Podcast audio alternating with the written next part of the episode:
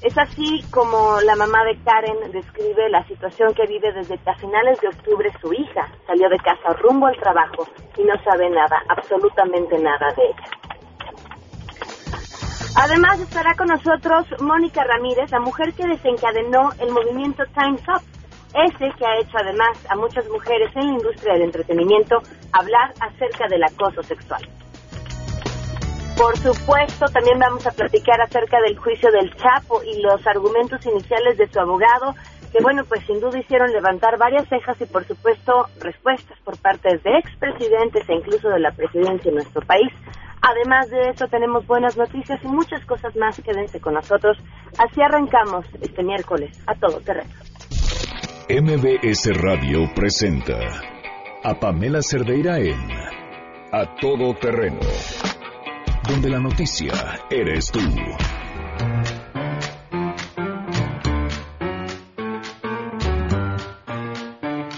You had my heart and we'll never be a world apart. Or maybe in magazines, but you Muy buenas tardes. Gracias por acompañarnos en A Todo Terreno, en lo que Janine corre rápidamente a la cabina para explicarnos la música que vamos a escuchar el día de hoy. Les doy la bienvenida. El teléfono en cabina es 5166125, el número de WhatsApp 5533329585. A es el correo electrónico y en Twitter, Facebook e Instagram me encuentran como Pam Cerdeira. Recordarles también que a partir del viernes vamos a estar transmitiendo en vivo desde la Feria Internacional del Libro Infantil y Juvenil con todo y sangre azteca y nos va a dar muchísimo gusto poderlos saludar. Invitarlos también el sábado, voy a presentar mi cuento El monstruo del cajón en la misma feria a las 4 de la tarde. Me va a dar muchísimo gusto que me puedan acompañar y bueno, pues compartir con ustedes experiencia y, podernos conocer, además a quienes no he tenido el gusto de conocerles, bueno, pues a las 4 de la tarde el sábado en la um, Oigan, ¿qué yo estoy transmitiendo eh, por teléfono, en realidad ya desde el estacionamiento de MBS, ¿qué onda con la lluvia nuestra condena? El agua es nuestra condena. O no la tenemos, o, no sabemos, cuando no la tenemos, y luego cuando la tenemos de sobra no sabemos qué hacer con ella, nos inundamos, y luego llueve y no sabemos cómo manejar. La Ciudad de México es un caos esta mañana por una lluvia que pues prácticamente no ha cesado en horas y que además amenaza con no quererse ir. Así que a quienes están atorados en el tráfico, les mandamos un fuerte abrazo. Seguramente mucha gente hoy llegará tarde a su destino. Pero aquí estaremos, pónganse en contacto con nosotros para poder platicar. Y bueno, pues vamos a arrancar con la información. Eh, esta es la información del día de hoy.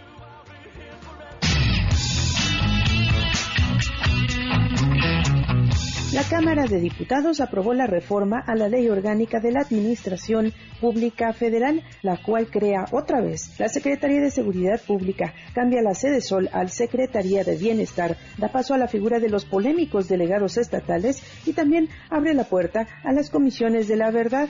La mayoría en el recinto parlamentario buscaba que la ocasión fuera de festejo y regalo por el cumpleaños del presidente electo Andrés Manuel López Obrador. Sin embargo, esta aprobación se realizó de manera atropellada. Hubo gritos y acusaciones entre legisladores del PAN y de Morena. La oposición alertó sobre la concentración de poder en el presidente a partir de los cambios a la ley orgánica de la Administración Pública Federal y también subrayó que no se hizo caso, no se atendieron las propuestas de reforma y también de adecuación que presentaron los legisladores de oposición. Este ordenamiento se irá al Senado de la República para su análisis y eventual aprobación, informó Angélica Melín. Pamela, te saludo con gusto y te comento que la Oficina de Aduanas y Protección Fronteriza de los Estados Unidos anunció que la mañana de este miércoles cerró tres carriles en la garita de San Isidro y uno más en Otay Mesa para instalar infraestructura de seguridad ante la llegada de la caravana migrante. Los carriles cerrados en dirección hacia el norte son preparados con equipamiento especial que busca contener la posibilidad de un intento de ingreso masivo de los integrantes de la caravana migrante que desde hace unas semanas se desplaza en México por su intento de llegar hacia Estados Unidos. Desde hace algunos días, elementos policíacos y de la Guardia Civil de los Estados Unidos realizaron ejercicios de contención en las tarifas que conectan a México con este país ante la posibilidad de que los migrantes centroamericanos busquen entrar por la fuerza. La Oficina de Aduanas y Protección Fronteriza ha pedido a los usuarios que buscan cruzar las tarifas de San Isidro y Otay Mesa que tomen previsiones ante la posibilidad de un atraso en los procesos de ingreso. Pamela, la información. Gracias, la Secretaría de Protección Civil en coordinación con Seguridad Pública se mantienen en alerta ante el descenso de temperatura y lluvia que se registra en diferentes alcaldías en la capital del país. Ambas dependencias realizan el monitoreo principalmente en las zonas serranas de alcaldías como Coajimalpa, Magdalena Contreras, Tlalpan, Xochimilco y Milpa Alta. En esos sitios la temperatura ha descendido de manera importante, por lo que los habitantes de las partes altas utilizan ropa abrigadora, bufandas y abrigos para resguardarse del intenso frío. En tanto, la Secretaría de Seguridad Pública realiza recorridos a través de sus 70 sectores para descartar cualquier situación de riesgo a la población y atender a las personas de mayor vulnerabilidad. También la Secretaría de Desarrollo Social se mantiene en contacto constante con ambas instituciones, así como con las alcaldías, para atender a aquellas personas que requieren pasar la noche con raciones y bebidas calientes en albergues e instituciones de asistencia pública. La Policía Capitalina realiza además un operativo de vialidad debido a la lluvia que ha ocasionado trastornos vehiculares en diferentes avenidas de la Ciudad de México. Informó Juan Carlos Alarcón.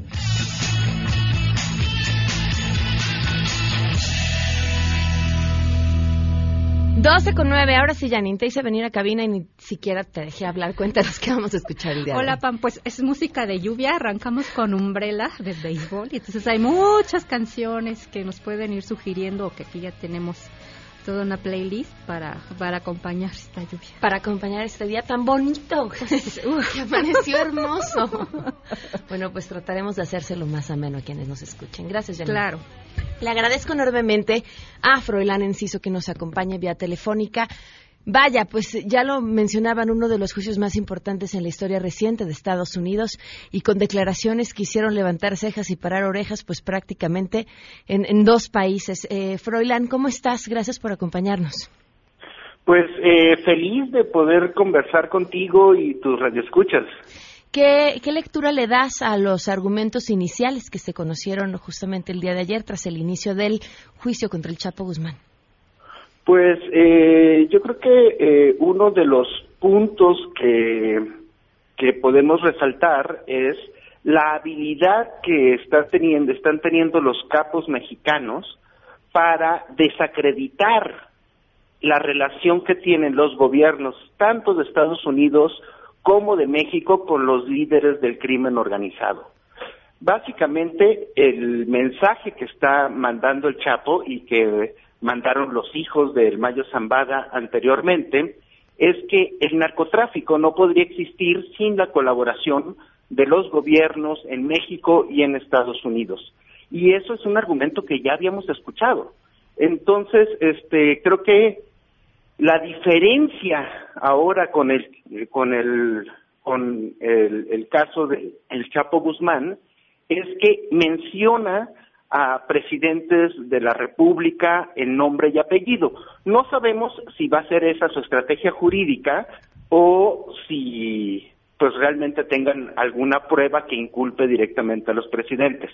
Yo creo que es difícil que vayan a presentar una prueba que inculpe directamente a los presidentes Peña Nieto y Calderón, pero lo que sí están logrando es, de entrada, desde el primer día del juicio, decirles a los gobiernos tanto de México como de Estados Unidos que es injusto que se les juzgue porque ellos consideran los crímenes, los líderes del crimen organizado consideran que los gobiernos de ambos países son parte de los crímenes que se le busca inculpar. Es decir, ellos van a tratar, el Chapo va a tratar de argumentar que es injusto tener un juicio Estados Unidos contra el Chapo Guzmán, porque Estados Unidos y el gobierno de México, aliado a Estados Unidos, son parte del problema del crimen que supuestamente le buscan imputar. Oye, y digo, sin nombres algunos, pero mencionar a la autoridad como tal, pues no habría que ser muy brillante para entender que en la delincuencia organizada pues lo que hay es corrupción y lo que hay impunidad y todo esto pues tiene que ver con una serie de relaciones tejidas entre el poder y la delincuencia. De otra forma no funcionaría y no se podría explicar. Pero, ¿cómo, eh, ¿cómo pondrías o cómo entenderías también este decir, no soy yo, fue el Mayo y el Mayo es el, peor de todos y es a quien tendrían que haber perseguido? Pues lo que está tratando de, de hacer el, abogado del Chapo con ese eh, argumento es mostrar la hipocresía de la Administración Federal Antidrogas de Estados Unidos. La, la DEA, este, como sabemos por un juicio anterior, por el juicio a uno de los hijos del Mayo Zambada, tiene pactos con ciertos criminales, algunos les ofrece beneficios legales, eh, los, los meten a programas de testigos protegidos eh, una vez que aprenden a los capos. Entonces, eh, lo que está tratando de hacer el abogado del Chapo es desacreditar a estos criminales que el gobierno de Estados Unidos va a mostrar como o va a presentar como testigos en el juicio. O sea, están tratando de desacreditar al mismo gobierno estadounidense por los pactos que la DEA hace con criminales una vez que los, los meten a la cárcel. Ahora, también sabemos que la DEA hace pactos con criminales que están libres. A, el hijo del Mayo Zambada, de hecho, lo capturaron eh, después de haber tenido una reunión con la DEA. La DEA tiene relación con criminales en activo para obtener información de bandas rivales, para hacer trabajo de inteligencia.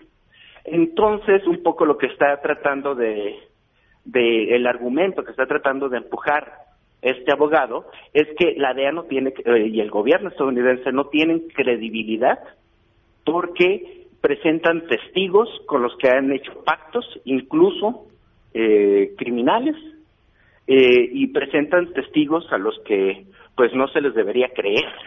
Ahora, Froilán, ¿qué tanto es, y te pregunto más que en el terreno de la especulación, en lo que los antecedentes o juicios similares podrían decirnos? ¿Qué tan probable es que si termináramos conociendo nombres de personas dentro del poder con, con pruebas em, suficientes para que existieran consecuencias? Pues es muy difícil, o sea, es, es eh, ahí necesariamente entramos a la especulación porque no conocemos eh, la, evidencia que va a presentar la defensa del Chapo. En casos anteriores, por ejemplo, el caso de este hijo del Mayo Zambada, ellos sí presentaron información sobre funcionarios de Estados Unidos que participaron en una operación encubierta de distribución de armas eh, en México y estos funcionarios de Estados Unidos del gobierno de Obama le dieron armas a el cártel de Sinaloa. Entonces, eh, ya han ocurrido filtraciones que en que se argumenta corrupción de parte del gobierno estadounidense y por supuesto mexicano ni se diga eh, y pues sí, sí es una posibilidad.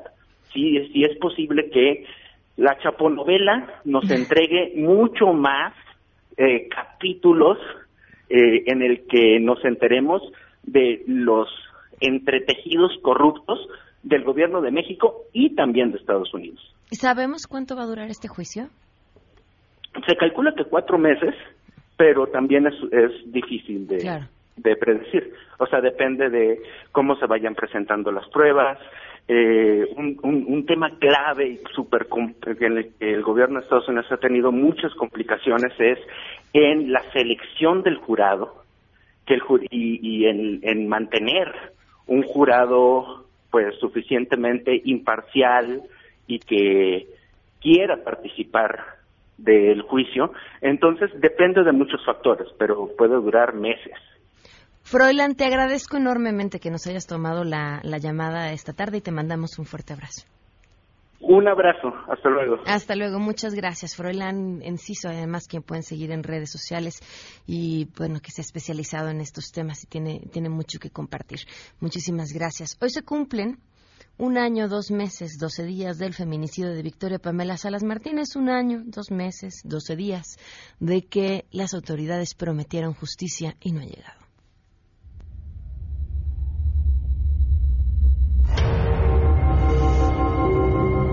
Del lado de nosotros, que se pongan del lado de todos esos padres que hoy somos nosotros, mañana pueden ser ellos, que a nadie se le desea.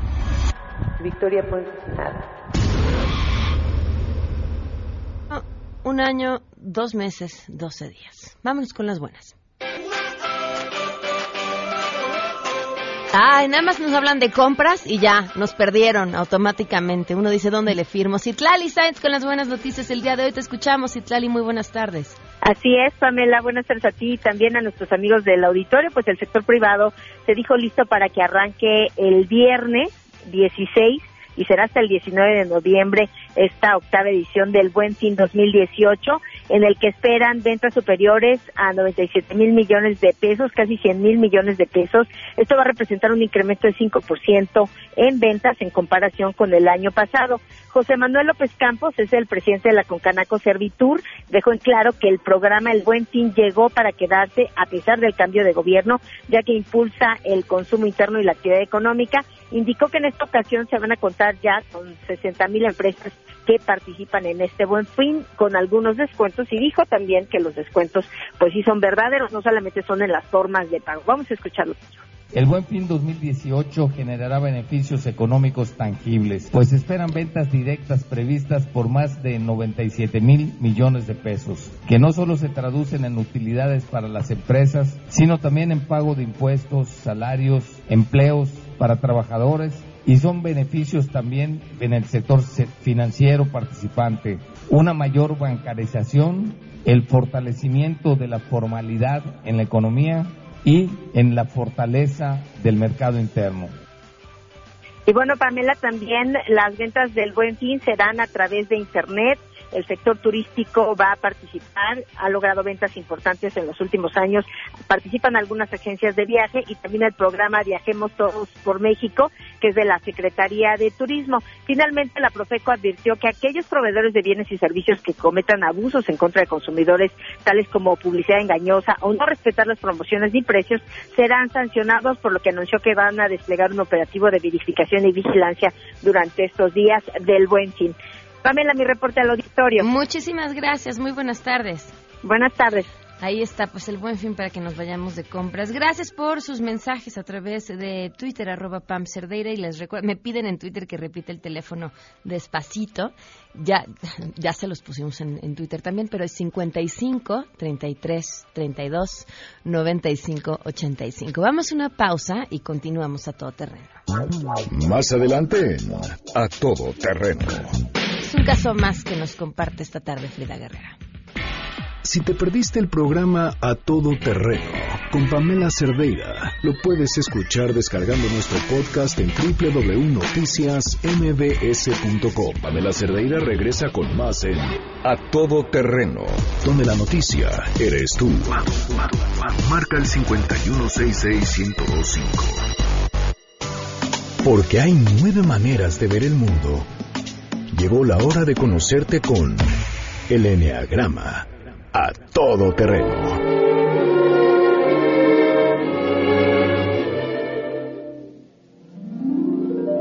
I'm singing in the rain, just singing in the rain. What a glorious feeling I'm Así, pónganse a cantar. Ya no llegaron a donde iban a llegar, pues ya disfrútenlo.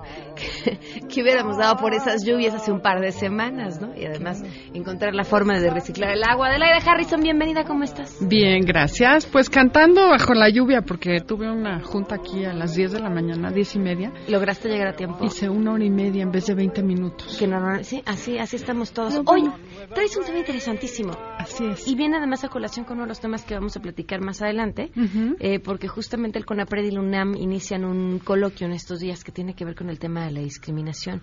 Y, y, y me parece que el sentido de sus ponentes, porque muchos de ellos son también psicólogos, hablarán de algo que tú nos vas a comentar el día de hoy. Así es. Fíjate que en esta serie quedamos que íbamos a hablar de la neurociencia del enneagrama.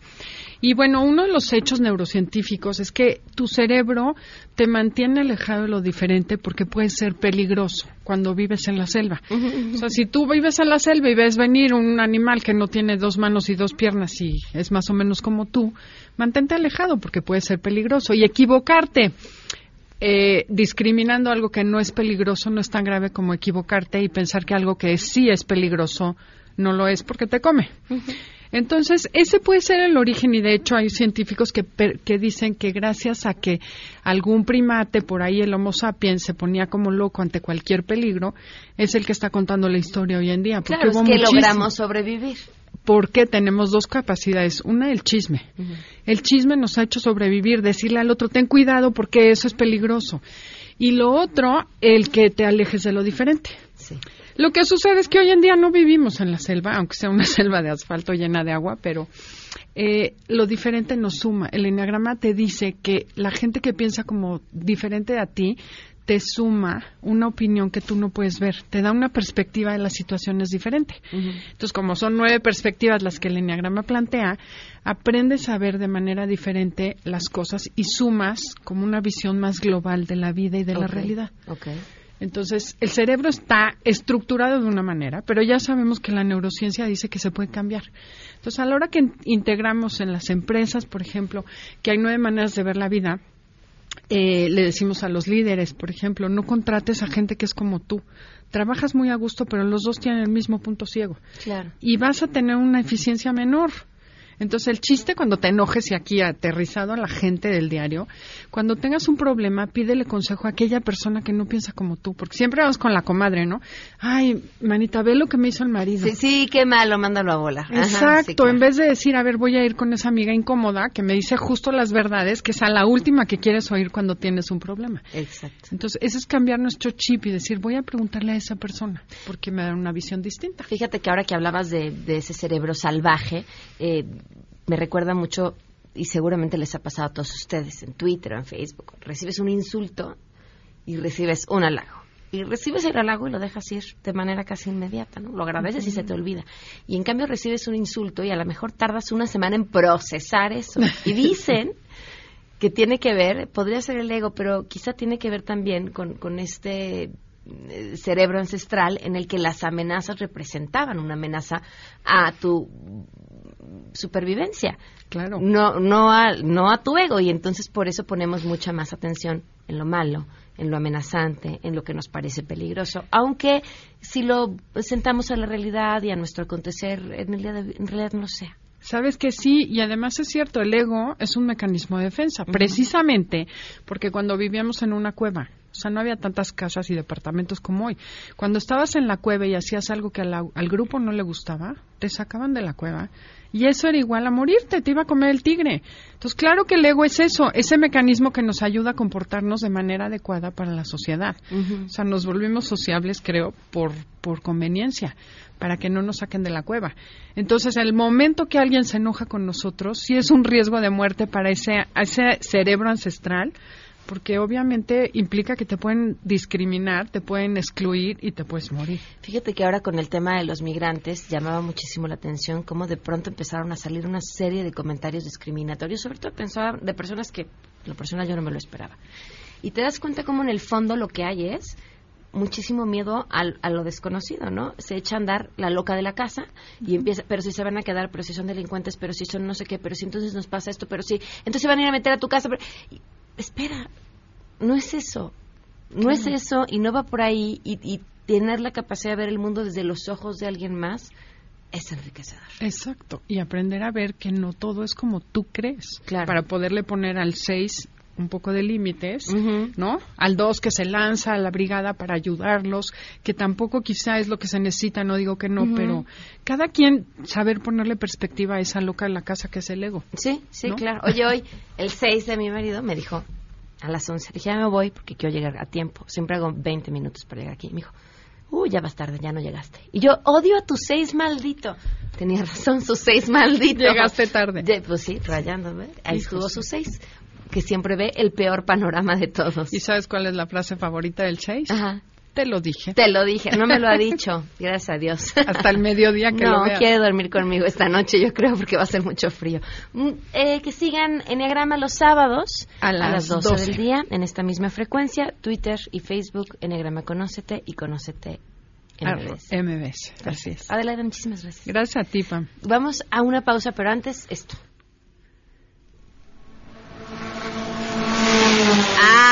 Yo estaba esperando autos modo y rock and roll, pero muy bien, está bien. Que sea así. ¿Quieren estrenar coche?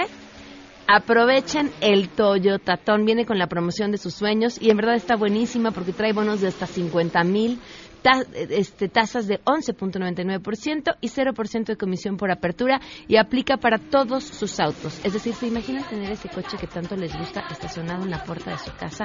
Toyota nos dice que ya no tiene que ser solo un sueño, es más, van a poder estrenar auto seguramente porque la promoción del Toyota Ton es la promoción que tanto estábamos esperando. Vamos a una pausa.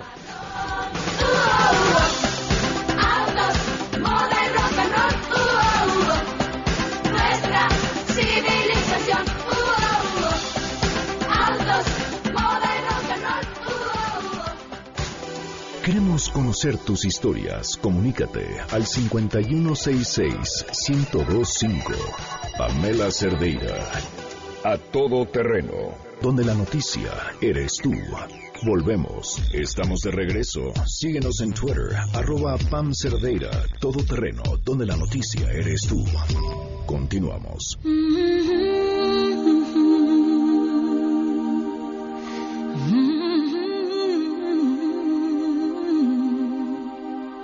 I get wings to fly. Oh,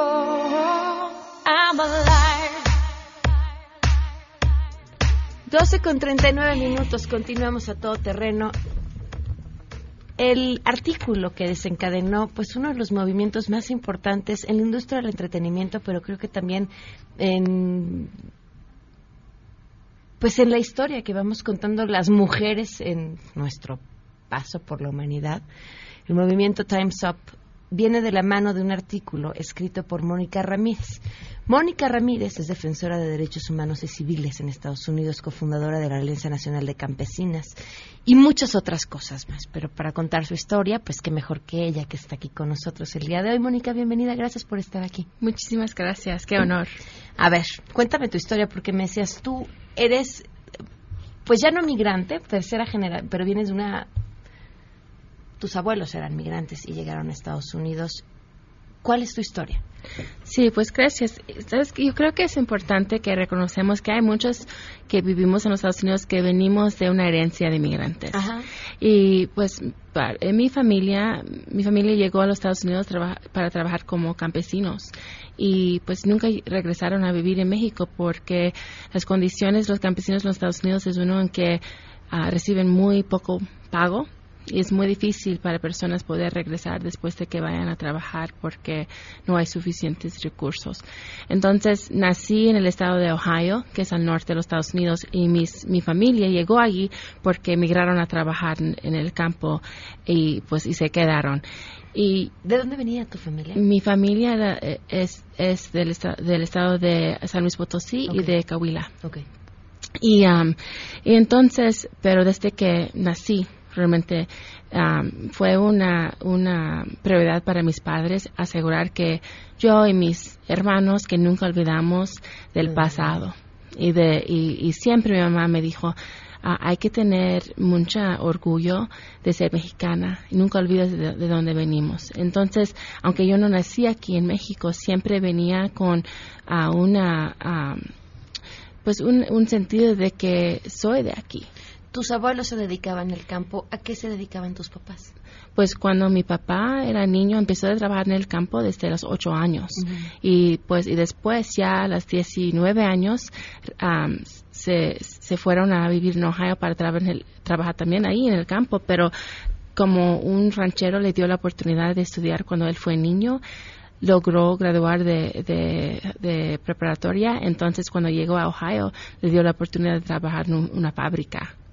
Y igual mis, mis abuelos, ah, por lado de mi mamá, también ah, había un ranchero que les, dio la oportunidad de quedar y vivir en, en su rancho todo el año. Entonces mi mamá, cuando ella, eh, pues cuando fue tiempo para ella estudiar, ella pudo ir a estudiar en un lugar todo el año que, que eso es importante porque cu- cuando se trata de familias migrantes, como migran todo el tiempo, los niños a veces no pueden ah, terminar un año de, de la escuela. Entonces, en el caso de mis padres, tuvieron la oportunidad de, de estudiar por ah, la ayuda de estos rancheros, ¿no? Entonces, mi mamá, cuando se graduó, se hizo, se empezó a trabajar en un banco, porque mi mamá fue la persona que era la intérprete para la familia entonces ella siempre pagó todos los biles. Ella fue la persona que habló con personas en tiendas para mis abuelos que no hablaban bien el inglés, ¿no? Entonces ella se, se, dedicó a trabajar en un banco en donde sigue trabajando hasta la fecha. Um, pero mi papá, él trabajó por años y años en diferentes fábricas, ¿no? Pero um, para nosotros, yo y mis dos hermanos, siempre nos dijeron que pues teníamos que asegurar que con las oportunidades y los privilegios que tenemos, tenemos que dedicarnos a la comunidad también. Entonces, desde que yo tenía 14 años, he estado haciendo uh, activista y defensora de los derechos civiles y humanos de los campesinos en los Estados Unidos y, y más bien desde los 14 años de, para los, los, campesinos y campesinas en mi pueblo, en Ohio. ¿Cuál era la situación? Bueno, ¿cuál es la situación? Pues eh, la situación para los campesinos en los, en los Estados Unidos sigue, sigue siendo mal. ¿No? Entonces, el promedio del pago para una mujer, por ejemplo, es solamente 11 mil dólares al año. Uh -huh. um, los hombres, 16 mil dólares al año. Um, para las campesinas hay un problema muy grave del acoso sexual. Enfrentan este problema 9 a 10 mujeres campesinas um, han reportado que violencia sexual en el trabajo, acoso sexual, es un problema para ellas y pues sí también tenemos el problema de que siguen siendo um, víctimas de robo de salario, están expuestas de pesticidas y otras uh, condiciones muy peligrosas en el trabajo. ¿A qué te refieres con robo de salario y cómo sucede? Sí, pues eso es un problema en que aunque trabajan una semana, por decir, al final de, de, la semana los supervisores o los rancheros simplemente no les pagan, roban su pago. Entonces hay muchas personas en los Estados Unidos, inmigrantes, que sufren de ese problema y los campesinos pues encuentran eso mucho, entonces tra pueden trabajar por semanas sin re recibir su pago y después los, los corren o, o, les digan que pues si quieren seguir trabajando entonces hay que mantener el silencio. Hay muchas represalias que están tomando contra los campesinas y campesinos que deciden hablar o intentar de ejercer sus derechos bajo la ley. Um, y cuando hablan, entonces a veces los corren de sus trabajos, a veces hablan con otros rancheros para que no pueden trabajar en otros lugares y hasta que hay situaciones en que les reporten a la policía o a migración. Vimos cómo en Estados Unidos el movimiento tuvo alcances muy importantes. Tú hablabas acerca de los derechos de las mujeres en el campo y, y, llegó a las mujeres en la industria del entretenimiento. Y aquí en México no pasó lo mismo. Hubo pues algún breve intento, una pequeña llamarada, ¿no? Y, y creo en gran parte tiene que ver con que todavía esos eh, espacios de poder siguen estando ocupados por por quienes han abusado durante muchos años mm. de su posición y quizá eso pues hace que las víctimas decidan no no hablar y que las cosas no cambien. Eh, ¿Qué nos falta? Porque ¿qué nos falta y qué cambió para para ti, para el resto de las mujeres todo este movimiento? Pues yo creo que en México, igual en los Estados Unidos, tenemos que reconocer que la discriminación en contra de los campesinos en contra de mujeres migrantes es algo real uh -huh. que afecta muchos diferentes aspectos de la vida de la persona, no solamente el trabajo, pero también otras cosas. Entonces, por ejemplo, una de las cosas que nosotros um, que es muy presente es que muchas veces las personas que están discriminando en contra de la, las campesinas son personas del mismo raíz, ¿no? Uh -huh. Son otros latinos que están okay. tomando de, ventaja. Y eso tiene que ver con discriminación en contra de personas por su sexo, por su color, etcétera. Yo creo que aquí en México sigue siendo este problema de discriminación en contra de personas por su color, por ser indígena, por ser de, uh, por su sexo, etcétera. Entonces yo creo que en México, igual en los Estados Unidos y en otras partes del mundo, tenemos que enfrentar, enfrentar este problema de discriminación y el, el racismo, porque si no enfrentamos esos problemas, no vamos a poder asegurar que todos realmente tenemos los mismos derechos bajo la ley, no van a tener la misma oportunidad después de reclamar los derechos, porque tienen miedo, porque piensan que, sabes que todas las personas que con poder um, no, no, no, no son igual como yo, no miran, no son del mismo color de piel, etcétera. Entonces van a tener mucha más credibilidad que yo. Entonces, ¿cómo yo voy a poder hablar de los abusos? Entonces, yo creo que eso es algo real en México. Y yo creo que la razón, a lo mejor, que en los Estados Unidos, que el movimiento Time's Up, a lo mejor han, tenido más, más ah, impacto que en México es porque en los Estados Unidos lo que hicimos fue realmente crear una colaboración, una colación que se trata de no solamente las actrices en Hollywood y no solamente de las campesinas, sino realmente es una red de diferentes mujeres trabajadoras, las que ganan mucho, los que ganan poco, las, las que son muy visibles, las que son poco visibles, y entre todas hemos colab- colaborado para crear una red que es muy fuerte, porque si solamente intentamos de atacar este problema ah, en una sola industria, pues es muy fácil. Y sabes que este problema solamente existe para las campesinas. Pero yo creo que lo que hemos hecho es en crear una, una red de personas de diferentes niveles de poder, de diferentes am, acceso a diferentes recursos, etcétera, eso ha realmente creado la posibilidad de hacer cambios. Y yo creo que en México hay la necesidad de hacer lo mismo y también en otras partes del mundo. En otras partes del mundo están empezando. Por ejemplo, en febrero del año pasado, pues de este año, después de que lanzó Time's Up. No puedo creer que solamente es un año, ¿no? Ah, pero en este año, en febrero, ah, lanzaron Time's Up en Inglaterra y han, eh, han estado viendo la posibilidad de lanzar ah, Time's Up en diferentes partes del mundo. Yo creo que hay como 60 países que han estado preguntando cómo pueden hacerlo también. Time's Up da asistencia legal a, a todas estas denuncias de, de abuso contra mujeres. ¿Cómo se fondea? Exacto. Pues hay, ah, pues en un periodo de dos meses, creo, am, recaudaron más de 22 millones de dólares para ayudar con este fondo. Entonces, hasta la fecha son más de dos, dos mil personas que han podido acceder los fondos por medio de este fondo y, hay como 700 abogados que están ayudando con dar representación y apoyo, apoyo legal a las personas que están sometiendo sus solicitudes al fondo. Pero, por ejemplo, en Inglaterra, cuando lanzaron Times Up crearon un fondo aparte. Entonces, hay un fondo en los Estados Unidos, pero ya en otras partes del mundo están creando fondos. fondos también. ¿Cómo has podido ver materializado los resultados de tantos años de trabajo? En un caso, en alguna historia que te haya conmovido. Pues un, un caso que tuve la- el honor de llevar hace unos años fue un caso de una mujer que estaba trabajando en una fábrica en el, el estado de Carolina del Norte.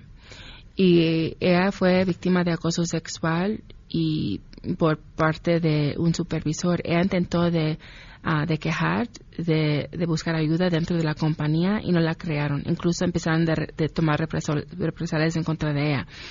Y pues resultó de que al final de cuentas la tuvieron que llevar de, de la planta de la fábrica en una ambulancia porque la última vez que el señor acos- la acos- acosó la, la asaltó no entonces ese caso fue un caso muy fuerte para mí. Yo la conocí, yo conocí a, la persona días después de que la dejaron salir del hospital. Y entonces estaba dañada, estaba triste, y con, como, uno puede imaginar, con mucho dolor. Y más que nada, dolor de que ella intentó de buscar ayuda y no la crearon. Entonces hu- hubieran parado la situación hace meses, pero no, no la ayudaron. Entonces resultó que la- el señor la atacó y tuvo que llevarla al hospital. Em, entonces no, trabajé en ese caso por, am, por más casi dos años con ella y pues lleva- llevamos el caso al punto de, de demandarla. El- incluso los Estados- el gobierno de los Estados Unidos levanta- levantó la demanda en contra de la compañía porque hicieron la investigación, dio cuenta que sí, esto pasó. Y entonces am, y llegamos a un acuerdo con la compañía. Y llegamos al acuerdo con la compañía tres días, tres años de la fecha de que ella reportó el problema por el primer, por la primera vez. Y, des- y ella tuvo la oportunidad de hablar con los socios de la compañía para hablar sobre la manera que le afectó, eh, el daño que le Ujú. hizo, todo eso. Y pues y, y resultamos con un, una- un acuerdo con la compañía, le, le pagaron por el daño y otra, hicieron otros cambios en la compañía. Y después de, de, de la conversación y, y la reunión con ellos, ya cuando estuvimos de regreso a su casa, me dijo, cuando tú me conociste yo estaba roto. Pero ya me ayudaste a regresar a vivir. Entonces, este caso para mí, como es, significa mucho, no por la manera que yo pude ayudarla, y la verdad siempre es un honor poder ayudar con estos casos, pero esto para mí, eso es un reflejo de, de la resiliencia de las personas, de las mujeres que tienen el coraje de tomar acción después de tanto daño, después de que las personas las maltratan tanto. Entonces, para mí ella es un héroe, es una persona que, que es digna, que nunca hubiera sufrido en esa manera, pero al final de cuentas y después de tomar acción, sobresalió. Mónica, a quien ya le hice que nos contara su historia, está aquí porque hoy empezó el primer coloquio de discriminación, sesgos cognitivos y derechos humanos organizado por el CONAPRED y la UNAM, en el que vas a estar participando. Eh, cuéntanos sobre el coloquio, Mónica. Sí, pues el coloquio es para mí es muy muy interesante y decidí um, participar porque yo creo que es una, una, conversación muy importante acerca de cómo impacta las diferentes maneras en que nosotros pensamos de de nosotros, cómo pensamos de otras personas y cómo nuestros pensamientos y países que tenemos uh, o sesgos que tenemos impacta la manera en que otras personas reciben el trato y a veces el maltrato.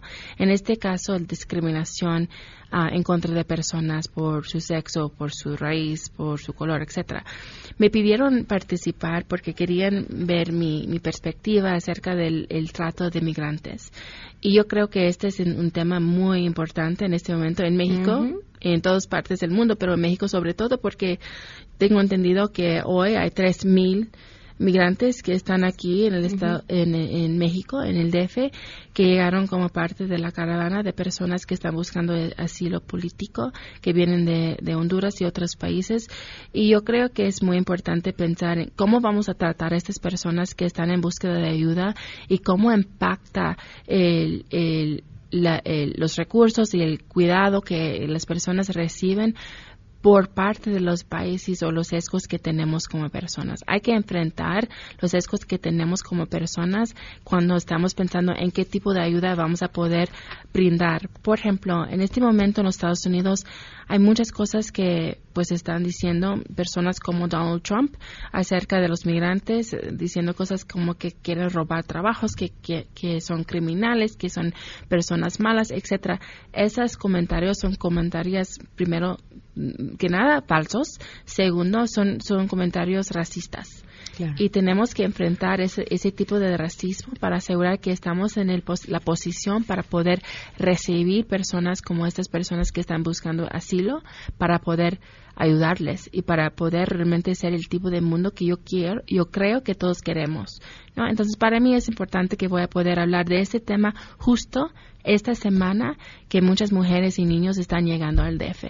Pues ahí está seguiremos de cerca lo que suceda en este primer coloquio de discriminación, sesgos cognitivos y derechos humanos que organizan el CONAPRED y la UNAM. Y te agradezco inmensamente, Mónica, que estés aquí, que nos compartes tu testimonio y tu trabajo, que además ha sido inspiración para muchas más. Muchísimas gracias. Muchas gracias. Le ofrezco una disculpa enorme a la mamá de Karen Domínguez, quien nos iba a contar acerca de su historia. De hecho, le llamamos y en el momento en el que le llamamos no nos pudo tomar la llamada. Nos interesa su caso y esperamos mañana poder compartirles la, esta historia de esta joven que el 27 de octubre salió de casa y no ha vuelto. Nos vamos, se quedan en mesa para todos. Soy Pamela Cerdeira, que tengan un excelente y menos lluvioso miércoles.